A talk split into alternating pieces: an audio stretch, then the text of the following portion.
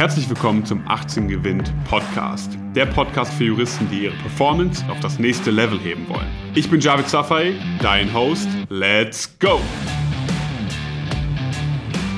Herzlich willkommen zurück zu einer neuen Folge vom 18 Gewinnt Podcast. In dieser Folge möchte ich mit dir über die fünf Komponenten des erfolgreichen Lernens sprechen. So, warum ist es für dich relevant erstmal vorab? Wenn du dir diese Fragen, die ich jetzt gleich aufwerfe, nicht beantworten kannst, dann ist es ziemlich sicher, dass du noch nicht so effektiv und effizient lernst, wie du lernen könntest.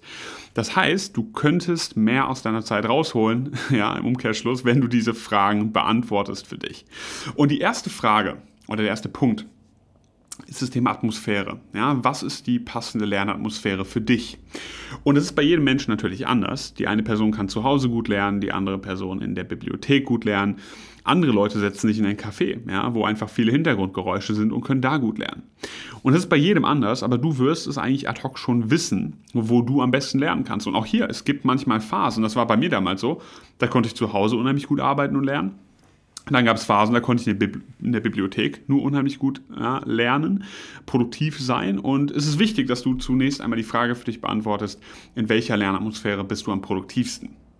Der zweite Punkt oder die zweite Frage ist, was für ein Lerntyp bist du? Wo nimmst du am meisten für dich mit? Zum Beispiel, setzt du dich in eine Vorlesung und sagst, boah, danach ja, ich habe wirklich unheimlich viel Wissen heute mitgenommen. Ich bin um einige Erkenntnisse reicher. Oder sagst du, ich konnte da gar nichts für mich mitnehmen.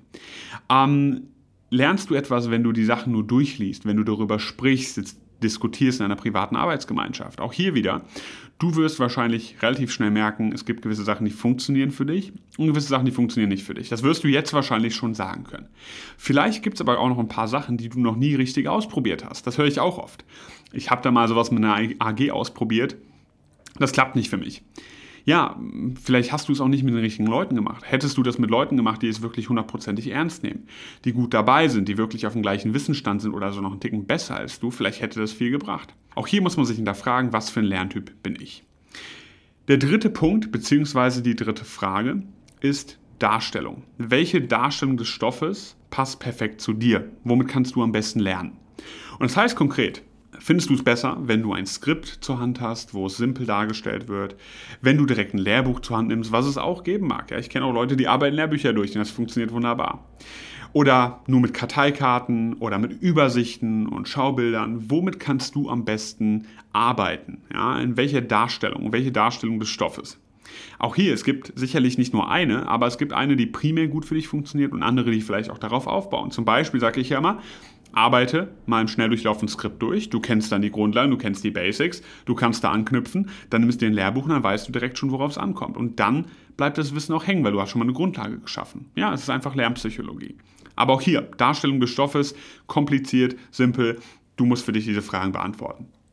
Der vierte Punkt, Bearbeitungsmodalität. Okay, wie sollte der Stoff bearbeitet werden? Hier sehe ich leider sehr, sehr oft, dass man oder dass viele bei anderen abschauen und sagen, wie macht das denn Person X? Die war ja super gut, die hat Karteikarten geschrieben. Du musst aber dabei berücksichtigen, ähm, es gibt so viele Faktoren, die du in dieser Gleichung noch nicht siehst, ähm, dass das erstmal überhaupt nicht aussagekräftig ist, wie das jemand anders macht. Du musst für dich hinterfragen, machen diese Karteikarten Sinn? Macht es Sinn, Zusammenfassungen zu erstellen? Ja, macht es Sinn, dass ich mir das auditiv aufnehme und mir nochmal anhöre. Ja, es gibt verschiedene Möglichkeiten, wie man da rangeht, digital oder analog. Wie mache ich das am liebsten?